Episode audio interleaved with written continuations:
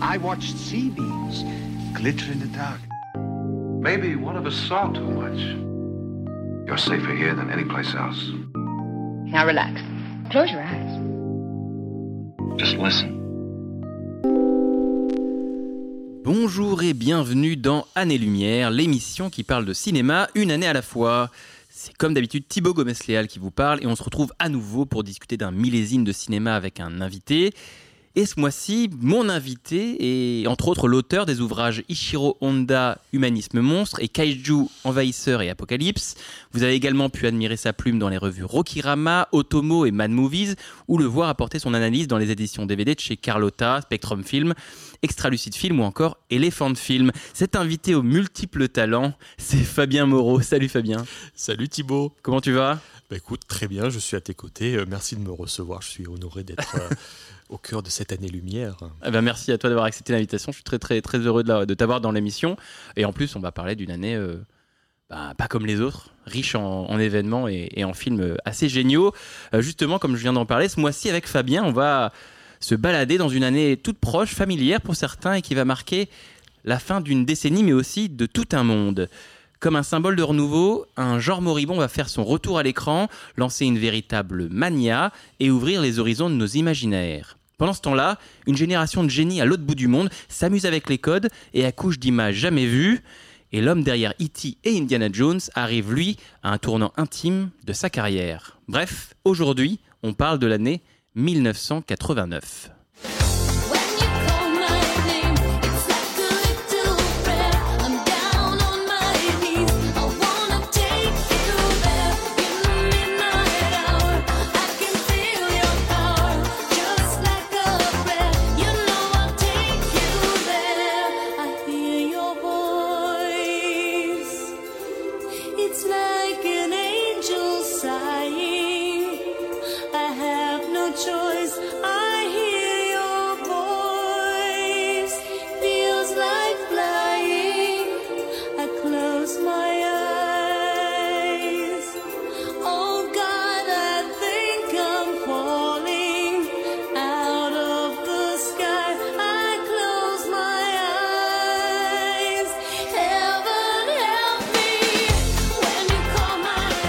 Like a chanté par Madonna, on écoutait ça, on dansait sur ça en 1989. Alors pourquoi avoir choisi cette année-là, 1989, euh, Fabien? Bah écoute Thibaut, j'ai choisi euh, cette année 1989 parce qu'elle est liée à mes premiers souvenirs de vie. Hmm. Voilà, j'entrais à la maternelle euh, en cette année 1989, en septembre 89. Et donc euh, elle est Donc, Tu es liée... extrêmement jeune. Elle- oui, tout à fait. Et donc, elle est liée euh, intrinsèquement euh, euh, à un film dont on va, dont on va évoquer aujourd'hui, Ouais. en fait. Et c'est vrai que si je peux me permettre une petite anecdote, prie, je bon, il faut savoir que donc en préambule du, du film dont on va parler tout à l'heure, il se trouve que euh, je me souviens quand j'étais petit, je regardais euh, FR3 et euh, à l'époque, ils diffusaient la série Batman de 1966, la Ouais. série avec Adam West qui qui était rediffusée à cette époque-là. Donc je suis devenu un fan de Batman à 4 ans. Devant le poste. de Devant, le- devant le poste, je, je me- je me- m'émerveillais de voir Adam West et Burt Ward affronter euh, le Joker, le Pingouin Catwoman dans leurs aventures colorées. Et je me souviens donc, euh, donc je vivais dans le sud de la France à cette époque-là, hier dans le Var. Et euh, j'arpentais les rues de la ville avec ma maman et ma grand-mère. Et là, on passait devant un cinéma qui n'existe plus aujourd'hui, qui s'app- s'appelait à l'époque l'Éden. C'est un cinéma qui ressemblait à un petit temple grec. Et donc là, on passe devant le cinéma et je tourne la tête et je vois un poster Et pas n'importe quel et pas poster. n'importe quel poster, puisque je vois cette espèce de, de plaque ovale, orange-jaune, sur lequel se dessine cette forme de chauve-souris. Et là, je reconnais immédiatement le logo de Batman, donc j'ai 4 ans, et j'identifie le personnage de Batman rien que par le logo. Et je Ouais. dis à ma mère, maman, maman, il faut absolument que je vois Batman, il y a, il y a Batman au cinéma, et j'en peux, plus, en fait, j'entre en, ébullition- en ébullition. Et ma mère me dit, écoute, peut-être que ce Batman-là, il est peut-être pas pour toi, peut-être que tu es un peu jeune pour le voir. Et je crois que c'est en fait mon premier souvenir de cinéma. Ah, un film, le- voilà. un film que tu n'as pas vu Et finalement. que je n'ai pas Enfin, vu en salle en fait. Voilà, Ouais. mais c'est un souvenir voilà d'un poster, d'un logo et du lieu. Du lieu cinéma en fait. C'est c'est formidable. Souvenir magique. Bah, du coup, on va, on va justement parler de cette capacité de d'évocation euh, que dont tu as parlé là, mais oui, c'est assez fou comme souvenir. euh. Bah, tu l'as dit, euh, 89, euh, toi tu étais en, en maternelle, moi c'est mon année de naissance, donc j'avais vraiment. Très bonne année. Voilà, c'était une excellente année en tout point. Alors 89, pour remettre un petit peu de contexte euh, pour nos auditeurs, c'est l'année, souvenez-vous, de la chute du mur de Berlin et de la fin de la guerre froide, du massacre de la place Tiananmen à Pékin qui fera des milliers de morts et, de blessés, et de la révolution roumaine qui renverse le dictateur Nicolae Ceausescu. C'est l'année aussi du début des Simpsons de Matt Groening, de l'animé Dragon Ball Z ou encore de la sortie au Japon de la Game Boy de Nintendo. Mais 89, c'est aussi et surtout du cinéma et on est là pour ça. Cette année-là, les spectateurs faisaient le plein de suites et allaient voir SOS Fantôme 2, Retour vers le futur 2, L'arme fatale 2, Indiana Jones 3 ou encore Karate Kid 3. Ils s'émerveillaient devant Abyss de James Cameron, pleuraient devant le cercle des poètes disparus et rient aux éclats face à quand Harry rencontre Sally.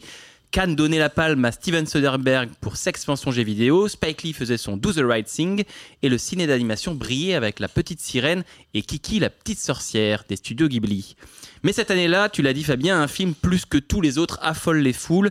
Il n'est pourtant pas d'un genre très noble à l'époque, son héros n'est pas des plus affables et son réalisateur encore méconnu. Pourtant, tout le monde en parle et l'hystérie qu'il déclenche déborde de l'écran de cinéma pour arriver dans les livres, les jeux vidéo, à l'école, à la maison, bref, partout. Ce film phénomène qui est au cœur de notre premier thème, c'est bien évidemment Batman.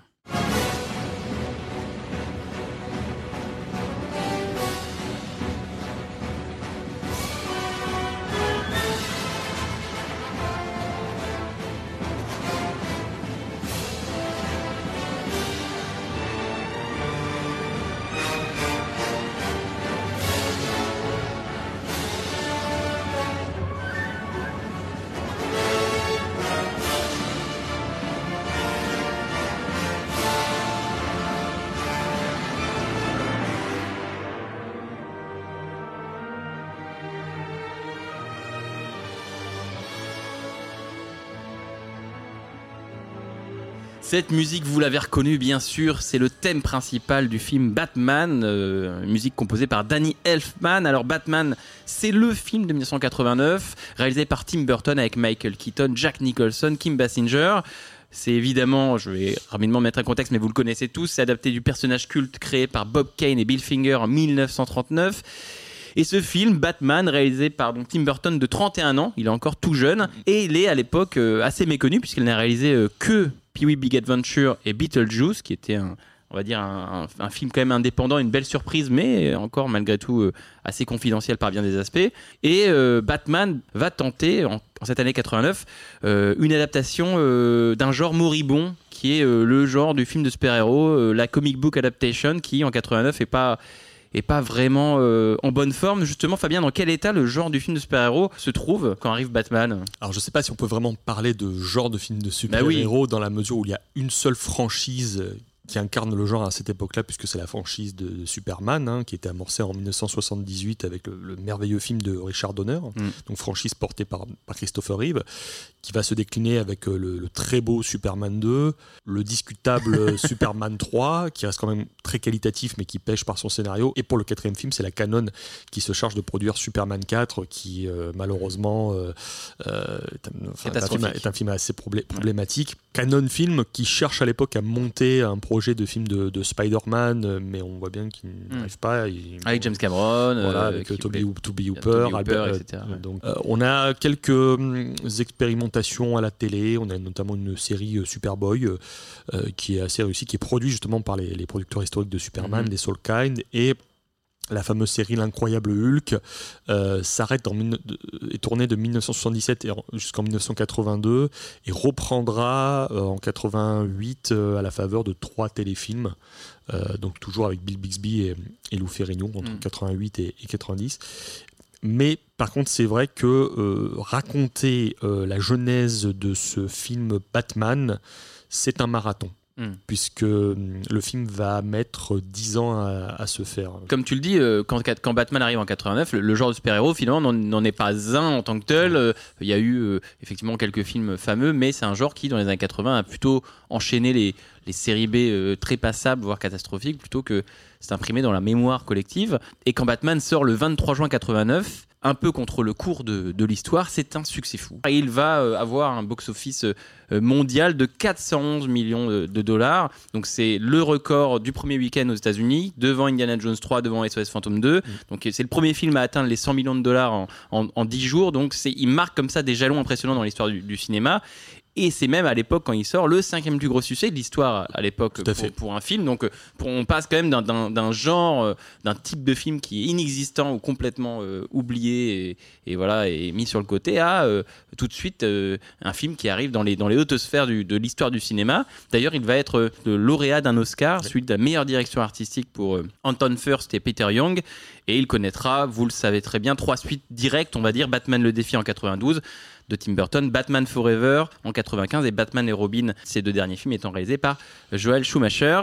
Ce succès-là, qui paraît du coup une sorte d'anomalie véritablement, il est peut-être moins dû à la qualité intrinsèque du film plutôt qu'à un autre élément qui est quelque chose qui anime cette année 89, qui est la Batmania. C'est quoi cette Batmania, Fabien? La Batmania, on peut dire qu'elle est euh, incarnée par le logo Batman. C'est-à-dire qu'elle est vraiment incarnée par l'affiche du film euh, que je mentionnais tout à l'heure, qui est vraiment cette façon de vendre le logo Batman et toutes ses déclinaisons possibles et imaginables. C'est-à-dire que lorsque Warner a lancé le film, ils ont entrevu plusieurs pistes marketing. On peut voir euh, différentes affiches, euh, teasers où on voit euh, Michael Keaton en Batman, Jack Nicholson en Joker. Donc ils ont testé plein de choses et finalement ils se sont dit si finalement on lançait le film juste avec cette affiche, où on voit juste le logo Batman. Mm. Est-ce que le logo a une force d'évocation suffisamment puissante pour vendre le film à lui seul? Et en fait, Mm. il s'est avéré que c'est le- c'était le cas. On, peut voir des images, par exemple, d'un d'un panneau gigantesque affiché euh, sur Times Square. Mm. On voit juste le logo Batman avec écrit Now. C'est la première fois où on avait un logo presque pas en 3D mais en relief et qui Ah. demandait à la personne qui regarde ce logo d'avoir un temps de- de- de- d'observation et de se dire mais qu'est-ce que je suis en train de regarder? Et Il fallait que la forme de la chauve-souris se dessine face à, à l'observateur ou à l'observatrice. Et à partir du moment où on captait l'attention de, la personne, bah, en gros, le, on va dire que tout le, le- jeu euh, commercial était joué et du coup, ils ont réussi leur pari. Et c'est vrai que le film a été lancé à, coup de grands renforts marketing et on va dire que le personnage de Batman et le personnage du Joker ont été déclinés à toutes les sauces euh, possibles et imaginables, que ça soit des, des- des figurines, La des musique jouets, de Prince. euh, euh, des, des tortillas Batman. Moi, je me souviens en boulangerie, il y avait des, cartes Tops Batman qui étaient Ouais. vendues avec des, avec des chewing-gums. Donc, tout qui était marketable de par les personnages et de par ce logo Batman, ben, ils l'ont exploité. Et c'est vrai que, même quand on voit le film, le- la, la Batmobile, on peut en faire un jouet. Ben, le Batwing, Mm. l'avion, c'est un jouet. Et Et- C'est-à-dire qu'en fait, la conception même du film, c'est-à-dire que même dès la pré-production, même, tu l'as dit, la- le, le film Batman a mis 10 ans à se faire. Ouais. Peut-être qu'on peut revenir sur la gestation du projet. Du coup, Batman a mis longtemps à se faire. Est-ce que cette idée de marketing était là dès l'origine? En fait, euh, il faut vraiment euh, rembobiner à la, ou à la fin des années 70. Euh, puisque la franchise Batman était, euh, en tout cas la franchise Batman en prise de vue réelle était morte. Hmm. C'est-à-dire euh, Adam West et Burt Ward sont revenus à l'occasion d'un téléfilm qui s'appelait La légende des super-héros, Legend of the Super-Heroes. Bon, ils reprenaient leur rôle de Batman. Et à un moment donné, il était question que CBS fasse un film qui s'intitule Batman in Outer Space, donc Batman dans l'espace. Pour dire qu'à tel point la, la franchise était, était vraiment enterrée. Et on doit tout à un homme qui s'appelle Michael E. Uslan, un étudiant qui, qui a fini par devenir euh, avocat, euh, qui était un passionné de comics. Et euh, lorsqu'il a vu la série Batman en 66, il, est, il a eu des sentiments partagés parce qu'il s'est dit à la fois je suis, je suis content que Batman soit, euh, on va dire, Populaire, et tout, mais il regrettait que ce soit une version comique de Batman. Donc tout le monde se moquait du personnage qu'il aimait. Donc à la fin des, dans, dans le milieu des années 70, Michael Uslan, euh, qui poursuivait ses études, arrive à faire monter un cours qui consiste à enseigner les comics aux étudiants. Donc c'est un cours qu'il a lui-même euh, qu'il a lui-même porté. Il a convaincu le doyen de sa fac de financer ce cours de pop culture dédié aux comics, et c'est devenu une figure très influente du genre très rapidement, puisque Stanley euh, a, a salué son, euh, Hmm. Son, son initiative, il a, il a travaillé euh, chez DC Comics à un moment donné, et en 1979, il s'associe avec un, un exécutif d'Hollywood qui s'appelle euh, Benjamin Melniker, et ils montent une structure ensemble qui va consister à produire un film sérieux euh, dédié à Batman. Ce sera vraiment la Mm. première adaptation euh, sérieuse de Batman. Alors, il faut savoir que DC Comics n'a appartenait pas encore à, à Warner à cette époque-là. Donc ils vont prendre la franchise euh, à bras le corps. Et là, Euh, on est à la fin des années 70, début 80. 70, ouais, fin de 70-80, Oslan va faire sa version de- du scénario qui s'appelle Return of the Batman. Puis ensuite, ils vont faire venir euh, Tom Mankiewicz, le, le- le scénariste de, de- Mhm. de Superman de Richard Donner, pour faire un, un script qui va évoluer. Alors, euh, bon. On va, évo- on va évoquer euh, Ivan Reitman à la réalisation, puis ensuite euh, euh, Joe Dante euh, qui Mm. va rapidement passer sur le projet. Il fait 10 ans de développement. 10 ans de- 10 Et ans- qu'est- Qu'est-ce qui, qu'est-ce qui décoince cet enfer du développement dans lequel le film est plongé? Ce qui décoince, c'est le fait que le film est pris en charge par deux producteurs fous furieux, donc, donc John Peters et, et, Peter Gruber. Mhm. De fil en aiguille, Burton est associé au projet, mais euh, il n'est pas embauché de suite. C'est-à-dire qu'à l'époque, il travaille sur Beetlejuice, et la condition sine qua non, c'est que euh, si Beetlejuice marche, euh, il pourra faire Batman. Ce qui été le cas, du coup. Ce qui était le cas, mais surtout, Burton a pu s'appuyer sur la- l'arrivée d'un nouveau scénariste, Mm. spécialiste de comics, qui est Sam Hamm, et qui va écrire en 1986 la première vraie version du scénario tel qu'on connaît aujourd'hui. Mm. Donc, du coup, le script de Sam Hamm, allié à la vision de, de Tim Burton, font que bah, le, script, le, le projet va complètement se, se débloquer. Et, euh, Donc cette espèce voilà. d'inspiration un peu, euh, comment dire, euh, euh, impressionnisme allemand, euh, très architectural, très gothique, vient surtout de Tim Burton bien sûr et de Sam Hamm comme tu le dis.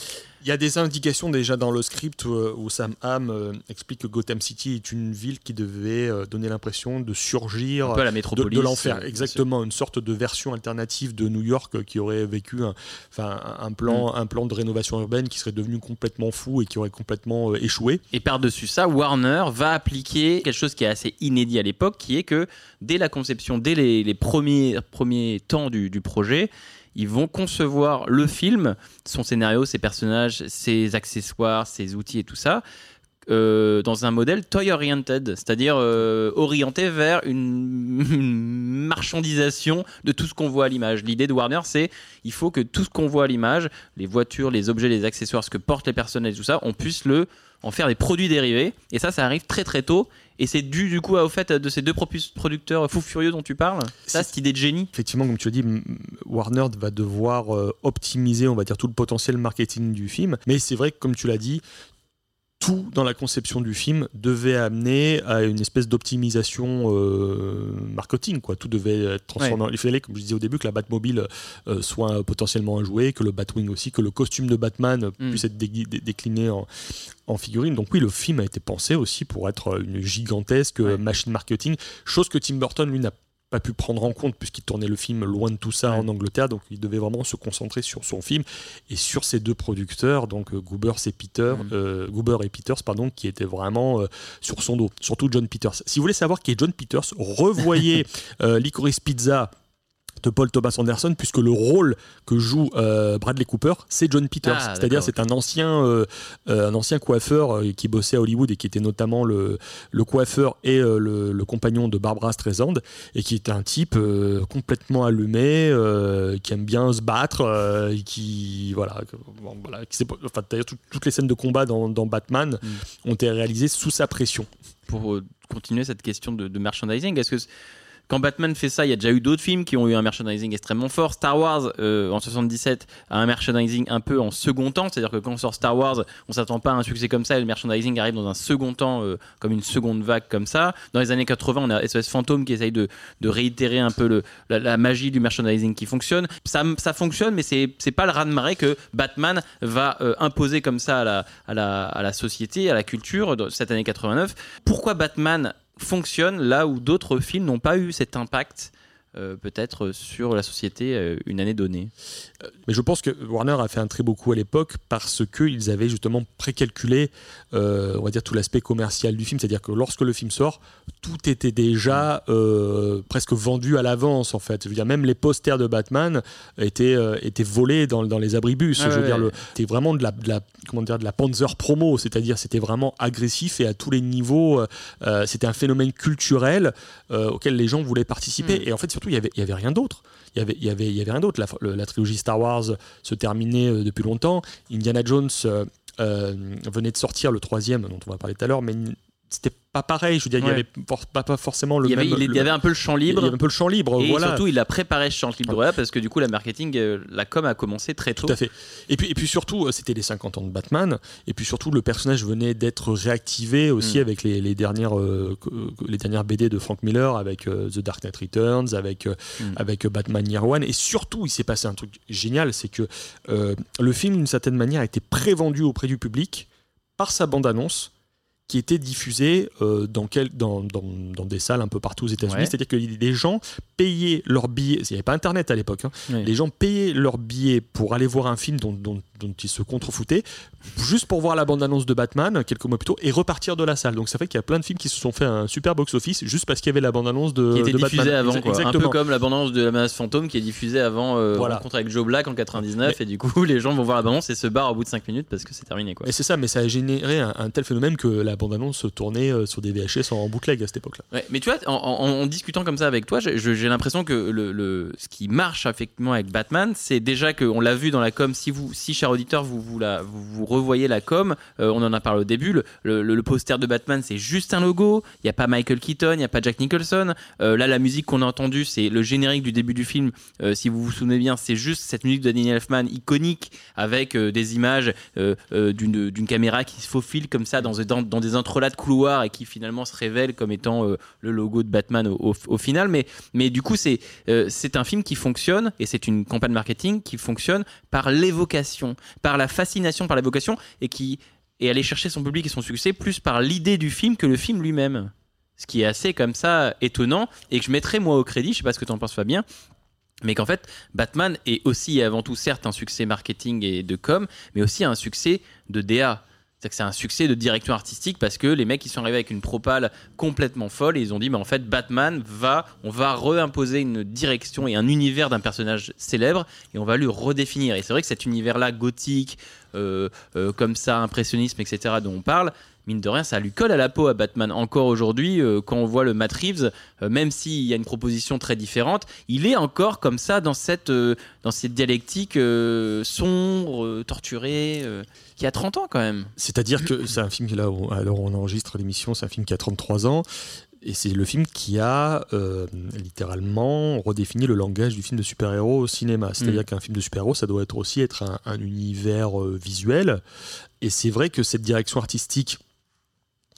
euh, chapeautée par Anton First, a été une proposition totalement folle à l'époque. Autant le film de Burton n'est pas un, une grande proposition de mise en scène Mm. en termes de caméra, mais en termes d'univers graphique, on est sur un ailleurs absolu. C'est-à-dire que le premier plan, on voit Gotham City, qui est une espèce d'enfer sur Terre, sous la forme d'une espèce de monticule d'immeubles Ah, c'est phénoménal. avec en son centre cette cette euh, cette euh, cet euh, amalgama cette- de tours et de, de, tours ouais, et cette cathédrale au centre. Et là, d'emblée, on est, on est absorbé dans un, dans, dans un univers qui est entre euh, Metropolis et, Bla- et Blade Runner d'une certaine manière. C'est comme une espèce de, de New York des années 40, euh, mais qui n'aurait pas su- survécu finalement au, au New York, euh, on va dire, à la, à la crise de la fin des années 70, début des années 80. Et on Mm. est dans un mélange entre euh, un univers des années 40 avec des personnages qui sont habillés comme dans les films noirs.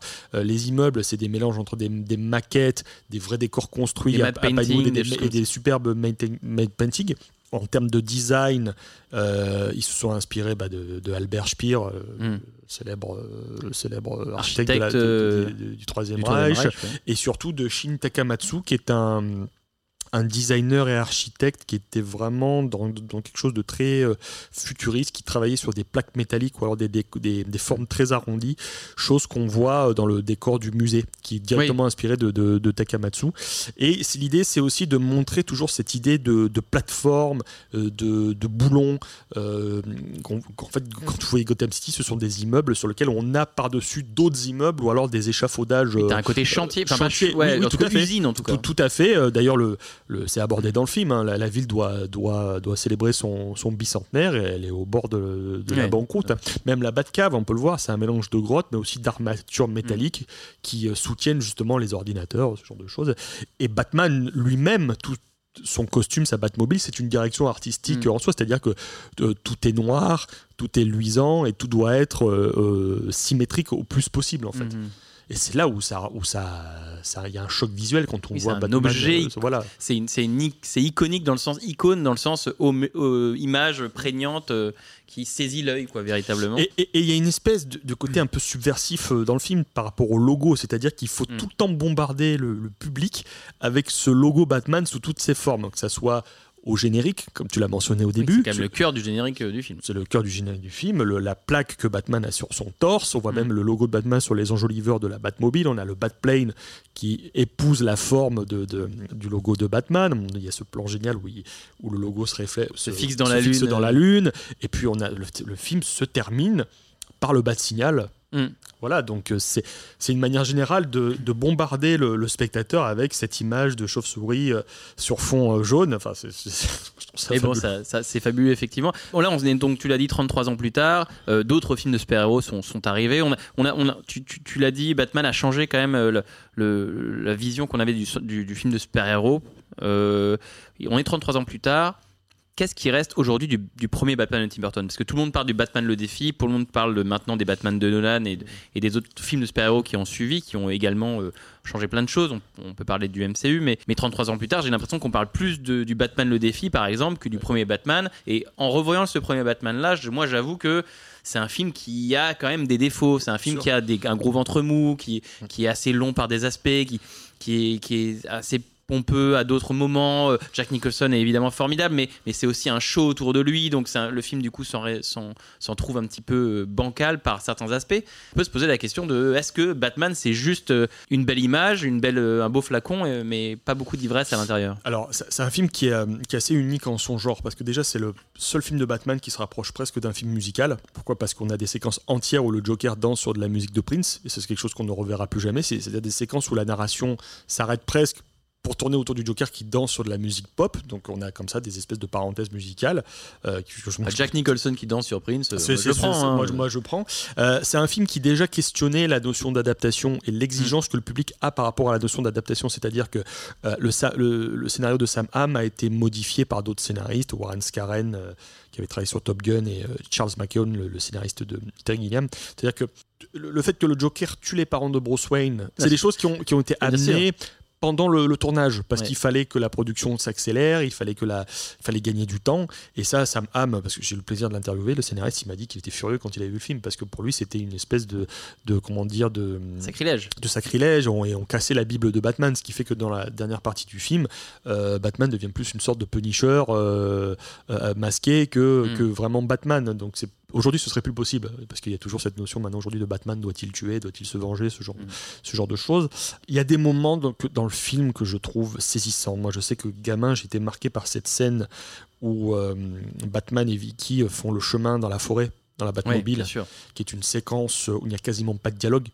Une séquence qui est vraiment portée par, euh, par le montage, par la vélocité de la Batmobile, par la musique de Danny Elfman qui, est Par la fascination de Vicky qui est là, Voilà, qui, en qui- fait, qui est- qui- on, est, on est Vicky, on est là, genre qu'est-ce qui se passe? qui essaie de percer le mystère en fait. Et, et, et, aujourd'hui, c'est un film moi, qui m'intéresse plus que Batman le défi pour savoir comment la production s'est passée en fait à ce niveau-là. C'est un film, euh, Ba- Batman le défi, tout est nickel, c'est un chef-d'œuvre absolu. mais ce le film-là, je vois toutes les scories, je vois les problèmes, mais c'est un film qui m'intéresse plus pour savoir comment il a été fait. Euh, effectivement, c'est un film qui fait très studio. On sent que des fois, si Burton mais comme dans comme Aliens de Cameron, hein, on Mm. sent que des fois, si, si euh, la caméra s'éloigne un peu trop, on voit les limites euh, du décor de, de Pinewood. hein. donc ça, il faut pas, faut pas se leurrer. C'est aussi le, le désavantage du format 1.85. hein. Je rappelle, il y a très peu de films qui étaient tournés en scope à, à cette époque-là. Mais on découvre plein de choses. Par exemple, là maintenant sur Instagram, on a un monsieur qui s'appelle Carl Newman, Mm. qui était le, le monsieur qui portait le costume de Batman dans les plans larges. C'est lui qu'on voit à chaque fois déployer la cape, c'est lui qu'on voit descendre avec la cape déployée, c'est lui qui fait le fameux bat turn et tout ça. Et ce monsieur, il est sur Instagram et il livre plein de choses sur la Ah, production du film. formidable. Je trouve ça euh, passionnant. C'est un mec euh, qui, est, euh, qui a l'air en plus adorable. Mais voilà, le film a pour lui ces espèces de séquences de, de silence, cette scène de forêt dans la Batmobile qui, moi, en plus, encore une fois, je ramène euh, un souvenir avec ma maman, c'est que on, habitait en, entre hier et, dans le Var. dans le Var, il y avait donc hier et un village où je vivais qui s'appelait Pierrefeu. Et que ma mère, on faisait comme ça, on rentrait à Pierrefeu en voiture la nuit avec la forêt qui défilait. Donc il y avait Et ce toi, côté- t'étais un peu Vicky Vale avec ta maman. Ouais, c'était un, un peu ça, mais tu vois, il y avait ce côté, je, je- je comprends ce, ce trajet, je comprends les moments de solitude euh, dans, dans la nuit, et pour moi, c'était quelque chose de- d'extrêmement euh, tangible.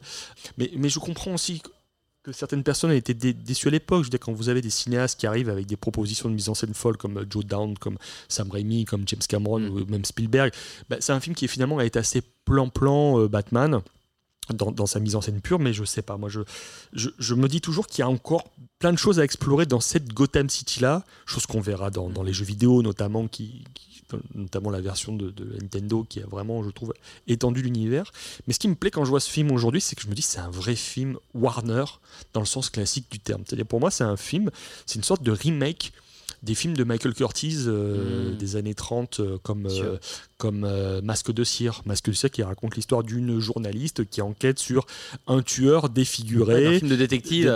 tout, voilà. Un polar. Et en fait, je me suis, j'ai demandé à Sam Hamm, est-ce que ma comparaison est totalement euh, hors sujet? Il m'a dit, bah non, en fait, quand j'ai écrit Batman, je l'ai écrit sous influence de, de tous les films noirs euh, Warner des années euh, 30-40. Et il me disait, c'est marrant, vous me parliez de ce film, de, de Mystery of the Wax Museum, parce que Burton voulait faire un remake de House of Wax, donc le, le- le remake de- Mm. du film de Michael Curtiz avec Vincent Price. Il voulait faire un remake de ce film-là, Burton. Donc je me suis dit, en fait, Batman, ce qui m'intéresse, c'est que c'est un, un vrai film dans la tradition euh, Warner noire, en fait. Mm. Et c'est pour ça que ça m'intéresse. Mais Tout en étant un film de super-héros et tout en ayant. euh, euh, lancé quand même mine de rien remis on va dire les voyants au vert pour que les, les studios se disent ah il y a quelque chose à faire autour de ce Oui. genre qui à l'époque encore n'en est pas un véritablement Euh, mais peut-être qu'on doit aujourd'hui euh, la suprématie de ce genre euh, dans les salles à, à ce film de 89 euh, certes imparfait mais qui a laissé une empreinte indélébile dans la, la- la tête de tous les spectateurs, y compris d'un petit Fabien euh, à 4 ans euh, devant le cinéma hier. euh, Eden, ouais. l'Éden. Tu l'as dit, voilà, Batman a, a laissé bien plus qu'un film. il a vécu dans le temps aussi. hein. Il a vécu, voilà, il est, il est mémorable à, à plein de niveaux. Il faudrait bien sûr des heures pour continuer de parler de Batman, mais, mais en, en une demi-heure, je pense qu'on a déjà euh, parlé de pas mal de choses. Voilà qui conclut parfaitement ce premier thème autour de Batman de Tim Burton, le grand film de l'année 1989. On est toujours en compagnie de Fabien Moreau et on s'en va sans plus tarder vers le second thème de notre émission.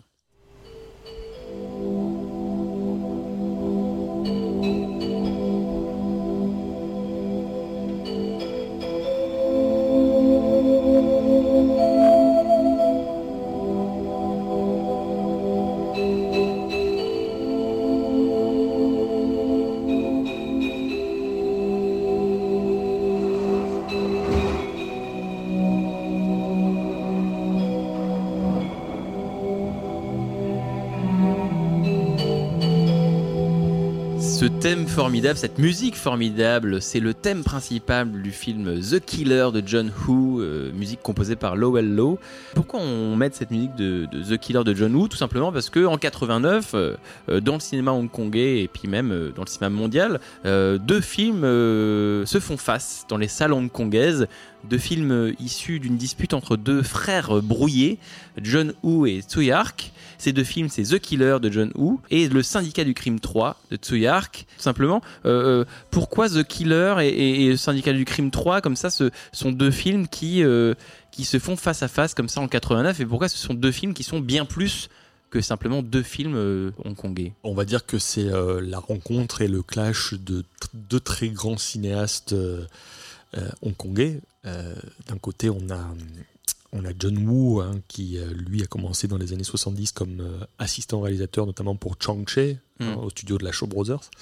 Euh, Chang-Che qui était le, le réalisateur de ces films d'arts martiaux, de ces wuxia donc ces films de chevalerie et ces films de kung-fu, où on met en avant les grandes amitiés euh, masculines, où on, sombre- on se bat Déjà. pour son frère, déjà, on meurt dans le sang et, et les larmes, euh, les, vêtements, i- les vêtements immaculés blancs se tachent de sang pour euh, le sacrifice et, et l'amitié. Et donc John Woo euh, donc est assistant pour, pour Chang-Che, hein, ça a été son, son mentor, et il évolue à l'époque dans une industrie où il doit réaliser euh, bah, des films d'arts martiaux, euh, des films de de, de sabre aussi. Alors pour, pour rappeler John Woo, pour mettre du contexte pour les auditeurs, hein, John Woo, c'est euh, ça, ça vous dit forcément quelque chose. C'est un réalisateur euh, Mm. euh, assez connu, notamment, bah, il a fait des films, beaucoup de films, tu l'as dit, à Hong Kong, mais beaucoup de films également dans l'Occident. C'est le réalisateur de À toute épreuve, du Syndicat du crime, d'une balle dans la tête, de Volte-face, de Mission Impossible 2, de plein de films comme ça qui sont qui sont assez connus. ouais. Et de l'autre côté, on a Choi Ark. On a Mm. Choi Ark, donc, qui lui euh, euh, est ce qu'on appelle un Hoa, c'est-à-dire que c'est issu d'une famille chinoise euh, qui, a, qui, on va dire, qui a vécu en- au Vietnam. Mm. Ensuite, il revient à Hong Kong, il passe par la case télévision et il commence sa carrière de cinéaste en 79 avec euh, Butterfly Murders, qui est une relecture euh, des, des Wu Shapian d'enquête. Ensuite, il va réaliser des films un peu plus énervés comme Histoire de cannibale ou euh, L'enfer des armes. Bah, ça devient un peu le nouvel Gol- Golden Boy de Hong Kong, Choi Ark, et il fonde en 84 une société de production qui s'appelle la, Film Workshop, qui va consister à produire des films commerciaux pour le cinéma de Hong Kong. Donc progressivement, il va euh, abandonner sa carrière de réalisateur pour devenir producteur à part entière. Donc il va lancer des, des franchises comme, euh, bah, comme Histoire de fantômes chinois notamment. Mm.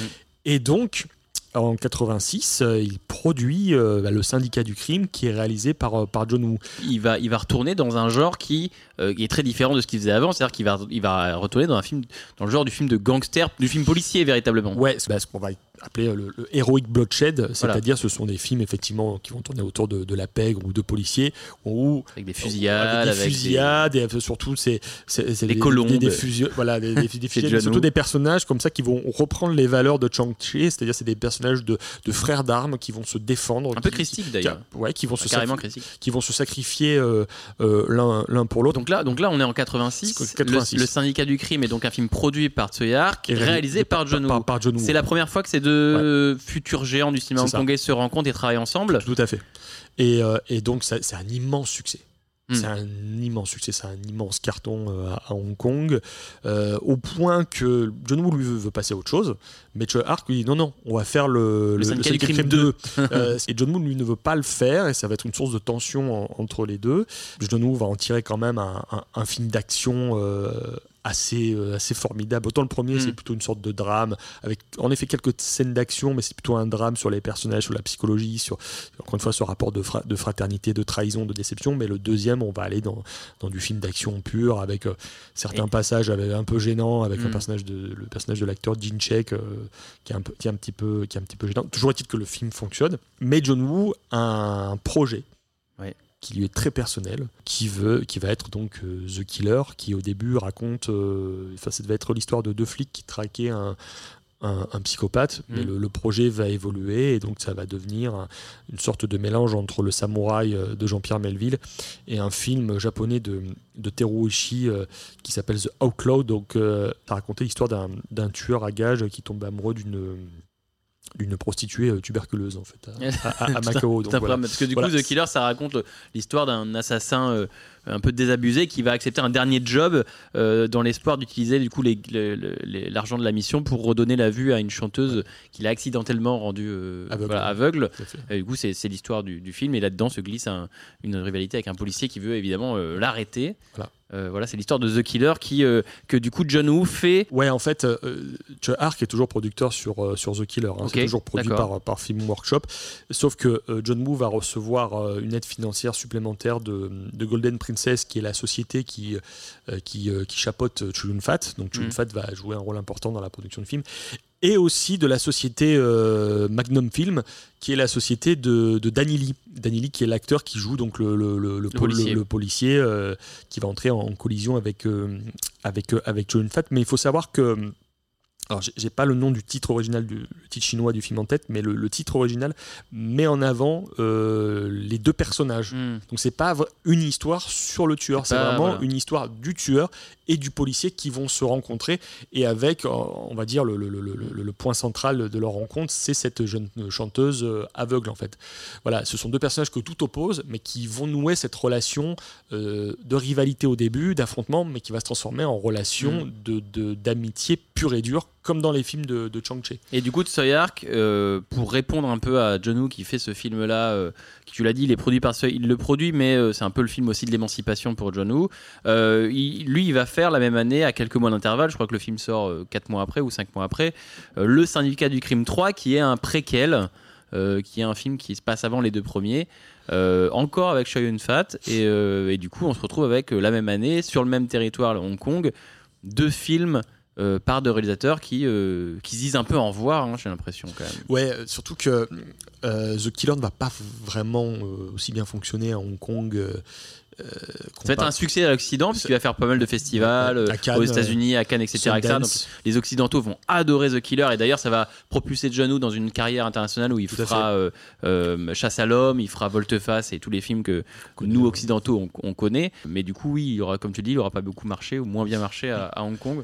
Bon, bien marché parce que notamment les, les Asiatiques n'ont pas forcément compris la philosophie euh, du film. Or, le syndicat du crime, c'était beaucoup plus clair. The Killer, pour eux, c'était un, fi- un film qui avait une, une- une esthétique différente, Mm. qui avait des, des enjeux, des sentiments différents, donc il a été moins compris. Alors, alors que, effectivement, en Occident, donc on, nous, on l'a mieux reçu, surtout en plus avec cette profusion de, de séquences de fusillade qui ont, qui ont été des chocs pour des gens comme Christophe Gans, euh, Quentin Tarantino. Mais effectivement, le, le Syndicat du Crime 3 est un film qui va permettre à Chuck Ark de revenir à la réalisation, chose qu'il n'avait pas fait depuis 1986, finalement, en contrôlant cette franchise dont il était le, le producteur. Et le but, ça va vraiment être de faire un film assez personnel qui va avoir très peu de liens avec les, les- les deux précédents, si ce n'est la présence de, de Cho Yun-fat qui reprend le rôle de, de Mark Chung, le personnage qu'il a incarné dans, dans le premier film. Donc ça va créer une brouille entre les deux, entre les, les- les Ouais. deux, les deux hommes. Et pourtant, ces deux hommes-là, Tsui Hark et John Woo, euh, sont euh, les têtes d'affiche, les, fers de lance d'une génération entière de, de- de cinéastes hongkongais et d'un cinéma hongkongais qui euh, va quand même euh, fleurir dans les années 80. Euh, D'où elle vient cette génération hongkongaise de, de cinéastes? Et pourquoi, comment est-ce qu'on expliquerait son impact comme ça, son succès dans le monde entier? Bon, déjà, on a une génération de cinéastes qui ont été formés de manière classique à la, à la Shaw Brothers, euh, comme, euh, Mhm. comme John Woo ou comme euh, Yu Chia-Liang, hein, le grand maître des, Donc des, des Des bons martiaux techniciens déjà voilà, euh, voilà. de base à la bonne mais, école. mais ensuite, il y a toute une génération de, de cinéastes, donc ce qu'on appelle la nouvelle vague hongkongaise, qui vont arriver à la toute fin des années 70. Donc on a Choi Ark, euh, on a Han Roy, on a euh, Alex Cheng, euh, Fru Chan, euh, donc des gens qui vont vraiment re- revitaliser le, le cinéma hongkongais, euh, surtout en, en amenant des thématiques beaucoup plus euh, contemporaines, mais aussi qui vont se saisir de genres, euh, de genres, on va dire, beaucoup plus anciens comme le, le Wuxia-Pian, mais qui vont complètement euh, le, le- le redynamiser. Ils vont ramener aussi des histoires populaires Mm. qui vont vraiment renouveler de par le choix des acteurs, des acteurs qui vont être beaucoup plus jeunes, de par des choix de mise en scène beaucoup plus en phase avec l'époque. Et puis surtout, c'est un cinéma. Et puis surtout, on se rapproche de la rétrocession de, de Hong Kong, hein, euh, qui aura lieu en 1997. Donc il y a cette volonté de faire du cinéma euh, très frontal, euh, très électrique, et Sans de- concession. et sans concession, et de, et de vivre à fond euh, bah, ces expériences de tournage avant bah, la fin d'un monde. Parce qu'on sait pas ce qui arrive dans 10 ans. Quoi. Exactement. Ah, c'est marrant ça. Ouais, Enfin, ouais, c'est ouais, marrant cette espèce de, de, de- comme cette pulsion de vie euh, avant que peut-être le rideau se, se- ferme. Et d'ailleurs c'est marrant. Enfin c'est marrant. C'est c'est tristement euh, euh, contemporain puisqu'en 2022 le- les dernières restrictions chinoises sur le cinéma hongkongais euh, Ouais. ont, ont sans doute causé la mort d'un certain cinéma euh, dont on parle dont on parle là. Tu, tu dirais que cette comment dire cette cette dispute entre deux films, deux réalisateurs, est-ce que c'est une dispute uniquement professionnelle ou il y a quelque chose de de, de- de- de plus intime euh, en dessous de ça? Non, je pense que c'est avant tout une question de, de, philosophie de, ciné, de, Ouais. de cinéma. Je pense que de toute façon, euh, on peut difficilement faire plus opposé que, que tu es Ark et John Woo euh, fond- fondamentalement. Pourquoi le, en quoi il est différent le- Quelles sont les différences entre le cinéma de, de Hark et John Woo Tu l'as. Je pense que John Woo est un, est un cinéaste qui est beaucoup plus dans le, dans le, dans le, dans le, dans le sentiment, euh, dans, dans l'explosion comme ça de- des émotions, alors que Choi Ark est quand même quelqu'un qui manipule aussi très très bien l'émotion, mais qui est dans une forme de... de, de, je pense qu'il est plus intellectuel, Choi Mm. Ark. hein. et comme je disais, John Woo, c'est les valeurs. C'est les valeurs interindividuelles, mais Choi Ark, il faut que ce soit euh, la cause. Il faut, il faut se battre pour, Oui. pour quelque chose. Le syndicat du crime 3, ce sont des personnages qui vont se battre pour, pour quitter euh, ce, ce- ce Vietnam qui est, euh, qui, est, bon, qui est sur le point d'être libéré, mais qui pour se battre contre la corruption. Il faut, il faut se battre quelque pour sa chose de plus politique, pour- pour- véritablement C'est un cinéma largement politique. C'est quelque chose qu'on voit dès les débuts. Mm. euh, quand vous voyez l'enfer des armes, quand vous voyez même un film comme The Blade, Mm. ce sont des personnages qui ont vraiment. La, la saga des Il était une fois en Chine, ce sont des personnages qui vont se battre contre les colons anglais, qui vont se battre contre, le, Oui, contre une forme d'oppression. Oui, parce que du coup, The Soyark, pour remettre un peu le. c'est le réalisateur de Il était une fois en Chine, de The Master, de Time and Tide. Donc, c'est un réalisateur qui a fait euh, des, des- des films fameux. Et, comme fait. tu l'as dit, c'est euh, cette brouille-là avec John Woo, finalement, l'a l'a obligé à reprendre, la- à se remettre derrière la caméra et repartir dans une carrière de réalisateur. Donc, c'est une brouille qui a finalement. euh, Puis euh, il va nous faire. ses fruits. C'est cette période-là où il va amorcer des, de- nombreux chefs-d'œuvre. Enfin, moi, ça, c'est la période qui m'intéresse le plus, le début des années 90, où on a Les était une franchise, on a euh, bah, mon film préféré lui qui est Green Snake, The Lovers, qui va consister vraiment, en plus, à faire beaucoup de remakes hein, de films qui, Ouais. qui, sont- qui existent déjà, beaucoup de remakes, mais qui va les reprendre à sa, à sa sauce et avec une, une perception politique très personnelle et surtout avec une imagerie euh, complètement euh, renouvelée. Et surtout, Mm. autant de Woo, il a atteint, je pense, son point d'orgue avec euh, à toute épreuve en 92. Matthew Ark, lui, il va tout le temps être dans une démarche d'expérimentation euh, constante, ce qui peut le rapprocher de- de- d'un d'un George Miller ou d'un Michael Mann, euh, qui vont tout le temps réfléchir sur le, le renouvellement euh, des, des formes, comment est-ce qu'on Mhm. peut rendre l'action plus immédiate, plus viscérale, comment est-ce qu'on peut rendre l'image plus pure, au contraire, comment est-ce qu'on peut la rendre plus, euh, plus sale pour Mm. euh, accentuer l'effet de ici et maintenant? Mais par contre, c'est vrai que le syndicat du crime 3, il est encore dans cette, euh, dans cette vision de mise en scène de l'époque, c'est-à-dire on est souvent dans quelque chose d'un petit peu plus fantastique, avec souvent des, des scènes de nuit qui se passent dans des décors un peu, un peu, peu- un peu bleutés, Ouais. euh, tu vois, avec des apparitions presque spectrales. Euh, Il y a ce souci d'iconisation de chaque instant où les personnages sont toujours filmés comme ça en, en contre-plongée. Puis surtout qu'il y a une expérimentation sur l'action qui est Mhm. différente. John Woo, il aime bien les fusillades. Mais quand Joel Ark va te faire une scène avec un tank, on va montrer un type sur une moto auquel il a accroché un- une caisse avec de la dynamite et le but c'est de faire tourner la moto pour que la caisse de dynamite aille sous le tank pour faire exploser le. Ouais. Donc c'est vraiment une façon d'utiliser les objets, ce qu'ils incarnent pour les personnages, pour créer des moments d'action. Les objets aussi incarnent l'état d'esprit des personnages. À un moment donné, on a, quand on a l'oncle de Chow Yun-fat qui, qui passe à la douane et que le- la devanture de son magasin est brisée par des douaniers, bah, ça provoque chez lui une, une, une, une- Hmm. Cassure. une- cassure, une, une attaque, une attaque cardiaque. Euh, Rassure-nous, Fabien, pour, pour conclure ce thème euh, sur John Woo, Soyark et le cinéma euh, hongkongais, euh, est-ce que les deux hommes se sont réconciliés depuis? Ils se sont réconciliés euh, bien après, donc il n'y a pas de problème. Mais je voulais, euh, avant de conclure ce thème, parler d'une personne qui est très importante dans le syndicat du crime 3, dont Mhm. on parle peu, qui est Anita Moy, qui, est, euh, donc, qui joue le rôle de Kit dans le syndicat du, du crime 3, qui est la personne qui va, pour le coup, forger Chow Yun-fat et euh, Tony Leung Kar-fai, qui, qui est un personnage de de femme d'influence, de, de guerrière, et euh, qui cette scène où on se rend compte qu'elle sait manipuler les armes au début du film, et on voit elle, dessoude tout un, tout un, tout un peloton de vieilles cons, de militaires corrompus avec euh, une mitraillette, mais à une seule main. Et cette actrice, je, veux lui rendre hommage parce que c'est peut-être une de mes actrices préférées euh, de tous les temps. C'est une, femme incroyable. Euh, elle était euh, donc actrice mais aussi chanteuse et c'était la grande reine, de la chanson cantonaise dans les années euh, 80, de la cantopop des années 80-90. Et 89, c'était vraiment son année parce qu'elle venait de remporter un prix d'interprétation pour le film Rouge de Stanley Kwan. Et on la voit dans le syndicat du crime 3 où elle joue cette femme incroyable, Kit, qui est cette, cette grande femme d'influence. Mais on la voit aussi dans euh, euh, Big Brother de Jackie Chan Hmm. où elle fait montre de ses talents de, de chanteuse et de danseuse.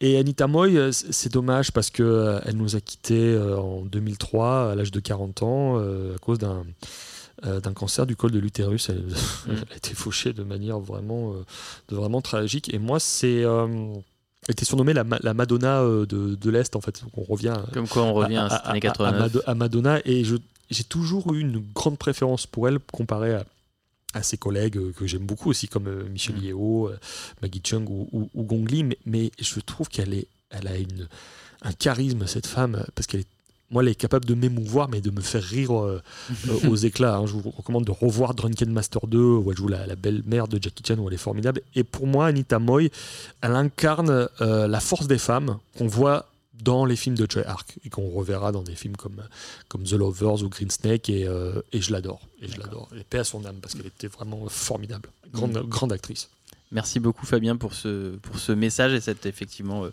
pensée à Anita Moy. Voilà qui conclut parfaitement ce, ce second thème autour de l'année 1989. Eh bien écoute, on va sans plus tarder euh, s'en aller vers le troisième et dernier thème de notre émission.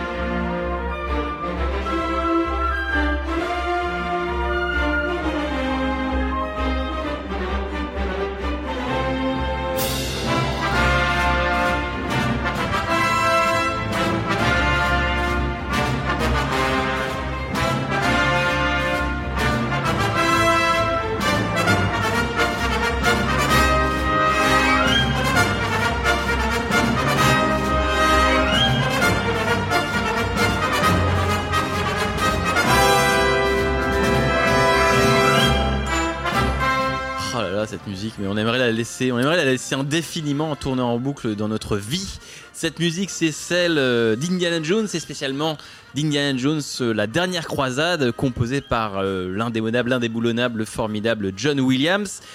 Indiana Jones et la dernière croisade, qui est un des grands films de cette année 1989 et qui va être au cœur de ce troisième thème, puisque ce troisième thème, on va, on va le consacrer à un homme, Steven Spielberg, son réalisateur, qui en 89 sort deux films. Indiana Jones et la dernière croisade avec Harrison Ford, Sean Connery et un autre un peu moins connu qui s'appelle Always avec Richard Dreyfuss, Holly Hunter, John Goodman et euh, la formidable Audrey Hepburn. Euh, deux films pour, euh, pour un seul homme, un seul réalisateur. Et quel réalisateur? Steven Spielberg Avant de, rentrer dans le sujet, où- en est la carrière de Spielberg en, en 89, euh, Fabien? Au moment où sortent ces deux films? Alors, c'est vrai qu'il a amorcé avec la, la couleur pourpre une phase peut-être un petit peu plus. 85, ouais. 85, ouais, une phase un peu plus personnelle, ce qu'on pourrait qualifier d'un peu plus autorisante, mais on va dire qu'il se détourne un petit peu du cinéma euh, directement commercial pour aller sur des sujets Mm. un petit peu plus. euh, un petit peu plus sérieux, on va dire qu'il essaie d'être entre guillemets un cinéma, euh, un cinéaste respectable, même s'il a toujours, toujours été. Et parce que Euh, pour contrer, c'est E.T. 82, Ouais, le-. Indiana Jones, le Temple maudit 84. 84. Et donc, du coup, effectivement, en 85, toi, tu sens un. Ouais, je, voilà, il y a la couleur pourpre, puis ensuite il y a l'Empire du Soleil. Donc, 87, voilà, tout à donc fait, je pense que là, il est en pleine mesure euh, de faire des films que lui, il a, il a aussi en- envie de faire. hein, donc, euh, Il devient aussi beaucoup producteur. hein. C'est Oui, une, décennie de, de production. Il produit à Retour à fait, le ouais. futur. Il produit euh, de l'animation avec Oui. euh, le, Petit Pied et la Vallée des Merveilles, là. tout tout tout De, de, de Don Bluth, de ouais. Don Bluth. Fievel, Euh, aussi, Fievel, Ro- euh, il peut, Roger Rabbit également. Donc c'est un- c'est Euh, une décennie aussi d'expérimentation et euh, Amazing Stories, hein, la série. euh, Tout à fait, euh, à cette. Mais après, tu l'as dit, La couleur pourpre et, et l'Empire du Soleil, euh, même si c'est des succès euh, critiques, c'est pas des gros succès publics. C'est assez des, c'est quand même malgré tout des, je dirais pas des échecs, mais c'est des films euh, qui ne fonctionnent pas si bien que ça. Non, ce sont des films où il n'y a pas forcément la, la légèreté qu'on pouvait voir sur, euh, sur d'autres films, bah, comme les deux premiers Indiana Jones. Et c'est vrai que euh, il était prévu quand même de faire Mm. trois films Indiana Jones euh, dès le début, et à un moment donné, euh, bah, il devait quand même réaliser, sa- enfin, comment dire, tenir sa promesse auprès de Lucas, de George Lucas, qui était producteur d'Indiana Mm. Jones, pour faire bah, le, Il voulait faire un troisième et film. dernier film Indiana Jones Exactement, et il l'a ouais. réalisé, donc ça tombe bien, il s'est arrêté là. Et, et, et du, et du coup. Ah bon? Ah bon? Non, comme ça. Non, c'est une évidemment. Donc, du coup, 89, tu dirais qu'en 89, Spielberg est dans une, euh, une période euh, euh, un peu plus personnelle, un peu plus. euh, tu, toi, tu as testé le mot autorisante. Euh, on va dire qu'avant, après avoir fait des films à très grand spectacle, très populaires, euh, il s'est replié sur, sur lui-même d'une certaine manière? Non, enfin non, c'est un terme autorisant qui est un terme vraiment français que, que Oui. j'aime pas du tout, mais c'est juste vraiment un terme raccourci pour pour expliquer Mm. qui, qui se détourne peut-être de, de sujets euh, commerciaux pour aller sur des histoires euh, où il où il parle de, de- de- d'histoire, il parle d'autres Amériques, il parle de, de la Seconde Guerre mondiale aussi, donc des choses, je pense, qui l'intéressent plus maintenant. Maintenant que le pari commercial a été relevé depuis longtemps, il peut se permettre de faire des histoires euh, autres, en fait, hein, des histoires qui sont plus proches de, de son cœur, mais qui montrent, euh, encore, encore une fois, euh, tout son génie de, de storyteller, en fait. Alors c'est vrai que du- d'un côté en 89 on a donc Indiana Jones la dernière croisade qui raconte Indiana Jones qui apprend que son père, le professeur Henry Jones, est parti à la recherche du, du- du Saint Graal et a disparu et donc il part à sa recherche. Il va aller jusqu'à Venise et retrouver son père, etc., etc. Ça c'est Indiana Jones et de l'autre côté on a Always qui est donc euh, sans doute un de ses films les plus méconnus.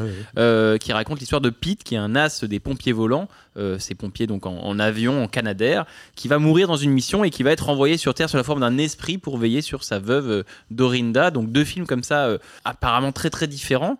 Et pourtant, peut-être qu'ils ont des, des- des choses en commun. Toi, comment tu rapprocherais ces, ces- ces deux films? Est-ce que ces deux films ont, ont des éléments en commun selon toi? Oui, je, je pense que d'abord, euh, il y a la, tout le questionnement de la mort qui est au centre de, Mm. de- de- de ces films, puisque bon, bah, d'un côté, on a un film où on parle de la, de la quête du Graal, de la quête de, de l'immortalité. Euh, notre héros manque de perdre son, son père, à un moment donné, le père manque de perdre son fils, donc euh, il y a cette idée de qu'est-ce qu'on perd, quels sont les individus qu'on risque de, de perdre, il y a cet aspect-là, chose qui est la thématique de Always, puisqu'il y a question de, de deuil et de capacité ou d'incapacité à se reconstituer euh, après la perte d'un Mm. être cher. Euh, il y a question aussi euh, d'aviation. C'est vrai, les deux. puisque euh, bon bah il y a une scène de, de poursuite d'avion euh, très ludique dans, dans la dernière croisade d'un côté et puis euh, on a un film de l'autre Always qui, est un remake en plus hein, Always, Oui, c'est un remake effectivement d'un film des années euh, 40 avec euh, Spencer Tracy, tout à fait Joe oui tout à fait oui, ça, Spencer Tracy mais qui lui était dans le c'est passé dans le dans le cadre des pilotes de la Seconde Guerre Mm. Et c'est un mondiale projet de cœur, puisque Richard Dreyfus et lui-même ont ce- cette envie Oui. de faire ce remake depuis des décennies, ou en tout cas des années. Et du coup, il, il- c'est un projet vraiment entre Richard Dreyfus et lui. Et, il- c'est ça et ce film-là sort en, en 89, qui est un film euh, visuellement assez impressionnant. Il y a des scènes d'avion et des scènes de, de vol et euh, euh, du- d'une beauté assez folle. Et, et même si le film en lui-même, effectivement, est, pas- est pas, est pas plus intéressant que ça, il y a quand même des scènes et des séquences, cette magie Spielberg qui est toujours présente et ça vaut le détour. Oui, il y a cette sublimation de l'avion. Moi, je, je me souviens de cette scène Ah oui. où, où- où, Richard Dreyfus et Holly Hunter marchent dans la nuit et d'un coup, ils se tournent et on voit l'avion de, de Richard Dreyfus qui apparaît comme ça, comme une apparition surnaturelle, comme par magie sur, fond, sur fond bleu.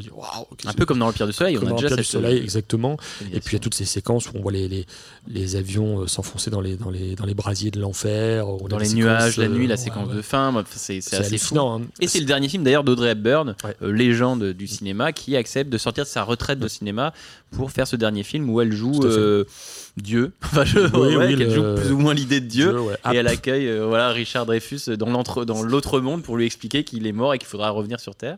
Tu parlais de thématiques aussi. euh, c'est vrai qu'on a, on a effectivement euh, ces, apparences, ces apparitions mythologiques. Dans- Ah bah oui. Dans- on a le chevalier dans Indiana Ah oui, Jones et Audrey Hepburn dans, dans. Oh là. Et puis surtout, on a deux visions radicalement opposées de ce que devrait être une romance. C'est-à-dire que dans Indiana Jones, tout est basé sur la trahison de la femme, Mm. sur sa duplicité, alors que dans Always, on a quelqu'un qui, au La contraire, loyauté, quoi. est d'une loyauté sans faille et qui Mm. résiste pour euh, reprendre goût à la, à la vie, d'une certaine manière. Moi, moi j'avais, j'avais, j'avais, en réfléchissant à ça, j'ai trouvé, c'est une idée que j'ai depuis, depuis des années. Je trouve que cette période 89 et les années qui vont venir après, on va en parler. Mais je trouve que 89 est, est- est, selon moi une, une- une année assez importante puisque euh, on a deux films, Always et La Dernière Croisade, tu l'as dit, qui sont sur quand même ces idées de de let it go. Ouais, ouais. de, de il va falloir laisser partir quelque chose d'une certaine manière. Il y a cette scène dans la dernière croisade où euh, à la toute fin euh, Indy est à ça de choper le Graal et Henry lui dit non non euh, let it go, ne le chope pas, reste avec moi et tu préfères avoir ta vie et vivre avec ta vie plutôt que d'avoir cet objet.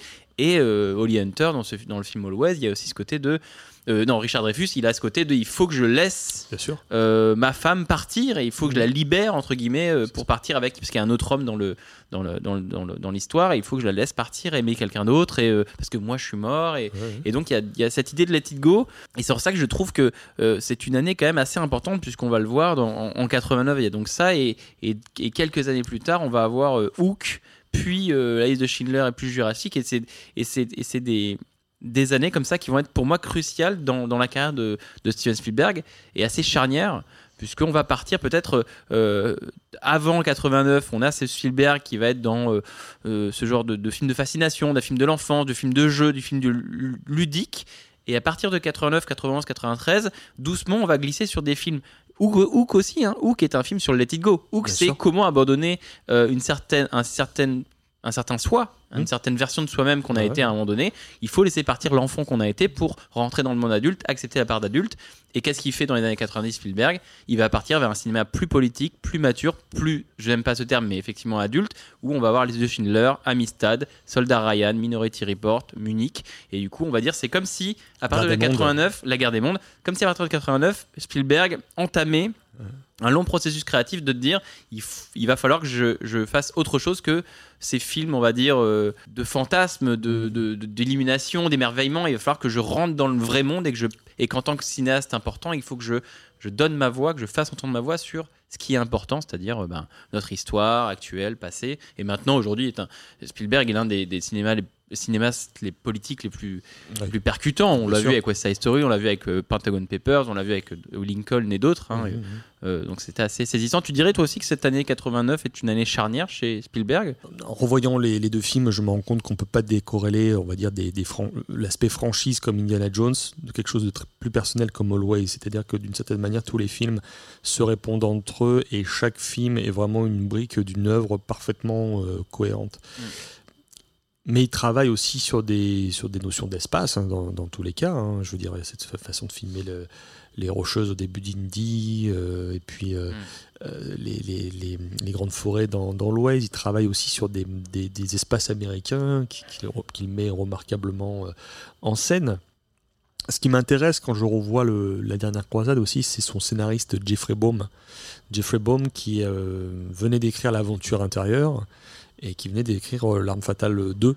Mm. Donc c'est quelqu'un qui a travaillé sur cette notion de, de buddy movie, mais aussi de de- d'avoir deux individus qui s'opposent ensemble, mais qui sont obligés de travailler ensemble finalement, parce que l'aventure intérieure ce sont deux personnages qui sont dans le même corps, qui doivent Ouais. euh, cohabiter, collaborer. L'arme fatale, euh, bon, bah, voilà, on n'a Alors, besoin ça, de. euh, Voilà. on n'a plus besoin de, représenter ça, euh, de, dire ce que c'est. Et puis ben, Indiana Jones, euh, finalement, la croisade, c'est c'est comment ce père et ce fils vont se retrouver et vont devoir trouver des moyens de, de communiquer et de, euh, bah, de collaborer ensemble vers un but commun. Mm. Et à la fin, finalement, le, le Graal n'est pas aussi important que la quête de l'autre, ouais, de, retrouver l'autre. C'est-à-dire qu'il y en a un qui a retrouvé son père et l'autre qui, le père qui finalement fait aussi du, du let it go en disant bah. Indiana. Ouais. Il arrête de l'appeler Junior, il l'appelle Indiana. Donc, Oh là donc- là. donc- Et ça, le moment-là. Oh là là. Et je veux dire, euh, on pourra toujours, euh, comment dire, éch- comment dire, débattre sur le quel est le meilleur Indiana Jones. Bon, bah, Et pourquoi c'est la dernière croisade Et pour- bah, Parce que moi, moi, c'est celui que j'ai, c'est le premier que j'ai vu, c'est celui que j'ai le plus Ah oui. vu en fait, parce qu'il y a, il y, a un- il y a un cœur dans cette histoire, il y a un cœur émotionnel qui est, qui je trouve est les- le plus, Hmm. plus puissant de tous en fait. C'est-à-dire bah, interroger la paternité, je pense que c'est aussi une des grandes quêtes de, de Spielberg. Mais, mais moi, c'est aussi ce qui me, ce qui me, me plaît quand je revois la, la dernière croisade, c'est interroger toute la dimension mythologique Mm. d'un personnage comme, comme Indy, c'est-à-dire euh, on fait peu de films sur des origin stories dans les années 80 et là on a ce segment au début où on nous montre la construction de la Avec River Phoenix. avec River Phoenix enfin Supercell où on voit toute la construction du de la persona Indiana Jones avec donc le, le fouet la cicatrice et, et le chapeau et c'est marrant parce que finalement tout vient encore une fois du regard sur une autre personne. Mm. Indy est forgé par son père, mais il est forgé aussi par cet aventurier qui lui donne Le chapeau. le, chapeau. Et il y a ce- cette transition que je trouve géniale où il lui baisse la tête avec le chapeau, cut, transition sur Harrison Ford qui se relève sous la pluie. avec le- Souriant. souriant. Et, il se prend une droite. et il se prend une droite. Et ça, c'est la force de la, de la mise en scène de Spielberg dans les, dans les Indiana Jones. C'est-à-dire qu'on a Mm. toujours ces gros plans sur Harrison Ford qui se prend toujours des trucs où il y a quelque chose qui va surgir dans le champ pour lui foutre une, une, une- une claque. Et là, je, On dirait que ça l'amuse. On dirait que Ça ça l'amuse. de, de foutre des tartes à Harrison Ford. Et là, je, je renvoie à l'épisode que tu as fait avec euh, Thomas Détouche euh, sur, euh, sur euh, Harrison Ford, sur l'année hein, sur la- Thomas. sur l'année 90, où effectivement, euh, Harrison Ford, c'est une vraie gueule de cinéma. Et, Mm. et je trouve qu'il n'y a que Spielberg qui le filme comme il le filme dans Indiana Jones, c'est-à-dire avec ces espèces de gros plans euh, où il est triste, où il est déçu, où il est souriant, où à chaque fois il se reprend des trucs, où des fois il va face à la caméra et puis ensuite il va repartir dans l'autre sens, comme dans le, le Temple maudit. Et, et euh, je me souviens qu'il y a cette scène où il apprend que Elsa l'a trahi. Et il y a cette caméra qui va sur lui et genre lui se retourne vers la caméra en mode mais mon monde s'écroule, je suis trahi par ma copine euh, par ma copine nazie quoi. Et, et c'est génial et c'est et génial et il y a un ludisme dans le la dernière croisade euh, enfin toute la scène avec les Les mouettes. les mouettes là sur la sur la plage qui est qui est génial, il y a l'échange entre les deux dans le dans le zeppelin C'est Sean Connery, quoi. Bah, Sean Connery, Excusez-nous. hein, Sean Connery, euh, voilà quoi, Sean Connery qui est un... Est-ce que c'est pas un peu l'immortel des années 80 Sean Connery James Bond dans le même euh, film. Voilà, et puis c'est Ramirez dans Highlander, déjà un Voilà. immortel. On, interroge de, de l'immortalité chez Sean Connery. Vous avez, vous avez deux heures. Mais- Euh, mais oui, du coup, tu parlais, tu, on, parlait, de, on évoquait l'intime chez Spielberg. Ouais. On parlait de c'est- c'est le fait comment il parle de la paternité, comment il parle de, la mort et tout ça, et comment doucement il va, il va, il va commencer à prendre en compte tous ces éléments-là pour les mettre dans son cinéma. Euh, 89, on l'a, on l'a dit, c'est deux films de Spielberg, mais c'est aussi un événement dans la vie intime du réalisateur, puisque c'est l'année de son divorce avec euh, Amy Irving, qui est sa première femme. Parti potin. Euh, voilà, et, euh, et il va quitter cette femme pour, euh, pour aller avec Kate Capshaw, qui est donc l'actrice du Temple Maudit, avec qui il est toujours aujourd'hui, euh, 33 ans plus tard, et avec qui il a eu moult, moult rejetons. C'est quand même fou, on se retrouve avec quelqu'un qui fait un- deux films sur le Let It Go, sur le, moment de, de laisser partir des choses, au moment où il signe un divorce avec une personne qui a été son partenaire pendant une décennie, voire plus. Et du coup, j'avais une question, moi je me disais, en quoi la vie intime de Spielberg et d'un réalisateur a-t-elle pu inspirer sa, sa carrière et son œuvre? Alors, je, je, je sais pas. alors, est-ce que. Je te prends un peu au dépourvu. Est-ce que euh, le personnage d'Elsa et sa trahison perpétuelle reflètent euh, une espèce de d'état d'énervement absolu de Spielberg à cette époque-là? Je ne sais pas. Mais c'est vrai que c'est un élément qu'on oublie souvent dans le... parce que nous on regarde les carrières, on regarde Ouais. les films et puis on, est... on a un regard forcément artistique, forcément cinématographique, mais on oublie que bah, ces objets c'est des mois, Ouais, des ouais. années, des décennies de travail. Là on a le Pinocchio de Del Toro qui sort sur Netflix euh, en décembre. C'est un film de... sur euh, le deuil et sur, le... et sur la mort et sur plein de choses. Et euh, Del Toro en... dans 5 ans il a perdu son père et sa mère. Donc, Ouais, c'est et donc, ça, et donc, c'est- et donc c'est... on oublie que ces films-là sont aussi des objets intimes. Je pense Et, euh, et du coup, ça, je, je posais cette question de savoir en quoi l'intime pouvait, euh, comme ça, infiltrer la- les œuvres de, des gens qu'on admire. Et, et je trouvais que cette, après, cette année 89 n'était pas anodine par rapport à ça. non, c'est sûr, mais bon, je, je- je préfère plutôt croire que, que son état d'esprit était plutôt comme dans Always, ou qui est une, une conception plutôt Apaisé. bienveillante Ouais. euh, vis-à-vis vis-à-vis de l'autre. euh, Oui, je, oui, je pense qu'il que- n'y a pas de. C'est ce que je préfère, mais, mais, mais, mais, mais, mais en tout cas, je, je, je pense surtout à Black Rain de Ridley Scott de 89, dans lequel on a Cape Cacho qui, qui, qui est superbe. Et- mais, mais voilà, histoire de caser un autre film. Mais non, mais euh, jusqu'à quel point est-ce que ça. Et puis, puis, puis, comment, comment, des années après, il fait effectivement les The Schindler, alors qu'il a dit que Kate Capshaw, c'était une femme qui l'avait re- réconcilié avec sa judaïté, avec son judaïsme. Donc, tu vois, c'est pas anodin, encore une fois, que, que bien sûr, c'est des, c'est des projets qui s'entrelacent et il y a plein de facteurs, mais c'est pas anodin que, que, que finalement, cette transition se fasse aussi euh, grâce à des personnes qui sont dans sa vie de manière intime. Par rapport à ce que tu dis, l'idée d'opposer deux versions différentes de la notion de romance. Euh, sur euh, à quelques mois de différence, je trouve ça assez passionnant. Mhm. Et c'est vrai qu'en revoyant Always, euh, cette complicité entre Richard Dreyfus et Holly Hunter, notamment cette scène où il, doit lui offrir ce cadeau, cette robe, où il finit par jeter le paquet parce qu'elle veut pas le paquet parce qu'elle est furieuse. Enfin, je trouve que c'est une des plus belles scènes de, de complicité amoureuse de, de- de son œuvre. Donc voilà, voyez, voyez, voyez Always, qui est un, film méconnu de Spielberg, euh, voilà, qui a, qui a comme ça quelques scènes, quelques moments pépites et qui est un, qui est très beau un, film. qui est un très beau film euh, malgré tout. Euh, voilà qui conclut ce troisième et dernier thème sur, sur Spielberg et sur cette année 1989. Et comme d'habitude, on va pas se quitter sans vous partager nos petits coups de cœur de, de cette année 89. On est parti pour nos recommandations. Que nos petits coups de cœur de l'année 89. Euh, toi, Fabien, est-ce que tu avais d'autres euh, d'autres coups de cœur à partager comme ça aux auditeurs? On a parlé de plein de choses, de Batman, de, de, de John Woo et de Soyark, euh, des films de Spielberg, mais il y a d'autres films en 89 qui valent le détour. Toi, quels étaient les films dont tu voulais parler? Il y en a, il y en a tellement. Il y en a mais- tellement, mais si tu bon, pouvais en choisir un ou deux. Alors, je vais en prendre deux côté Japon. Euh, Ah. Le premier est un film d'animation qui est Pat Labor de Mhm. Mamoru Oshii, hein, donc, qui est la version cinéma euh, de cette euh, célèbre franchise Mecha, qui est une enquête euh, futuriste, contemplative, métaphysique, avec des mechas et des enquêteurs. Je- Ça a l'air gé- donc forcément génial. euh, c'est un de mes films de mecha préférés, c'est une de mes œuvres mecha préférées. Musique de Kenji Kawai absolument euh, Formidable. formidable. Ouais. Euh, Il y aura pas de Labor 2 aussi en 93 qui sera encore plus chef-d'œuvresque que celui-là. Mais euh, moi, c'est un film qui m'a vraiment marqué. Je pense que c'est un de mes films d'animation japonais euh, préférés de tous les Pat temps. Labor. Pat Labor, ouais, de, de Mamoru Oshii, 1989. Scénario de Kazunori Ito qui plus tard écrira euh, Ghost in the Shell. Et l'autre film, euh, c'est euh, Kaiju euh, oblige, un monstre géant oblige. T'es obligé, je t'ai invité pour je- ça, t'étais obligé de caser un oui. kaiju. Euh, je veux parler de Godzilla contre Biolante, euh, qui est le 17e film de la franchise Godzilla et le deuxième film de la seconde, de la deuxième ère euh, Godzilla, donc la SAI, qui est un film dans lequel Godzilla euh, est, est opposé à une créature euh, qui est issue des manipulations génétiques. Donc un film dans lequel Godzilla s'oppose à Biolante, qui est un mélange entre des cellules de Godzilla, Mm. une rose, dans lequel se serait infiltrée l'âme d'une jeune femme morte en fait. Donc c'est un film qui, à Spielberg, 4 ans avant Jurassic Park, aborde le thème des manipulations. euh, Déjà les- génétique. les ouais. Ça rentre dans la société, donc ça, arrive euh, ouais. dans le cinéma. les manipulations dans le cinéma. génétiques, ouais. Et c'est un, un des plus beaux Godzilla en termes de- d'effets spéciaux, clairement. Mm. Le, le- le design de Godzilla dans ce film est fabuleux.